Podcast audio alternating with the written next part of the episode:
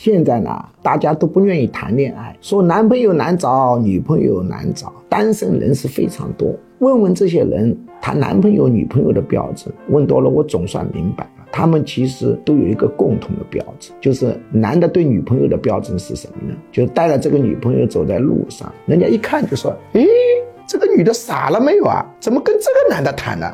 当然，这个女的标准也是类似啊，带了她男朋友走的路上，一定要是，哎呦，这个男的傻了，怎么跟这样的女的谈呢？这就是现在普遍的男女对男朋友、女朋友的标准。